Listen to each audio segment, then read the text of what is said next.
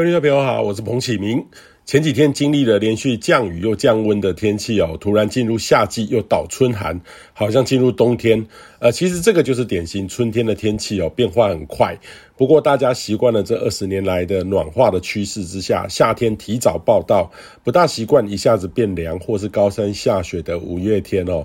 那也特别提醒您，近期忽冷忽热的天气，如果不随时调整穿着变化的话，很容易有感冒等呼吸器官好发的疾病哦，特别是近期疫情扩散很快，呃，做好自身的保健呢非常重要。那今明两天呢，到周六的上半天，水汽略微的减少，也改为偏东风，西半部呢晴朗回温。那预计中午的高温，北部可以接近到二十八到二十九度，中南部超过三十度。清晨的低温呢，也回温到二十九到二十到二十二度，呃，没有像之前这么的凉了哈。那这几天呢，午后靠山区偶有一些零星局部阵雨，东半部迎风面还是偶有一些雨势。那周末这两天呢，中国南方还是有一些锋面发展，广东、福建对流发展旺盛。那预期呢，云系东移将会对台湾有些影响。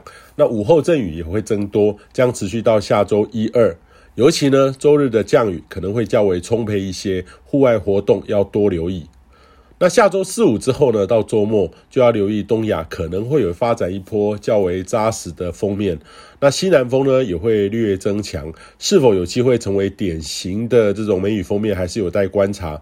那今年的梅雨锋面呢的预测上呢，可能是较为偏弱，也偏少较短，整体雨势呢也略为偏少，机会是比较高的。还好今年呢一到四月的降雨是颇为充分的，没有缺水的问题。那梅雨呢，是东亚很特别典型的天气特征。这个是一种各种天气系统对峙发展下的滞留锋面的形态，是很重要的水资源，也常常带来很大的灾害。那每个地区的气象人员呢，对于当地的梅雨的定义不大相同，也很难去比较啦齁。甚至有的气象单位呢，也还是保留何时入梅、那何时出梅的这个预测或观测。那例如说，今年的日本气象厅刚宣布了，在台湾北方的冲绳已经在五月四号入梅了，比往年呢平均的五月十号略偏早。但是对于台湾而言呢，还没有像样的梅雨封面接近台湾，这二十多年来呢，则是以五六月作为梅雨季来统称啦哈。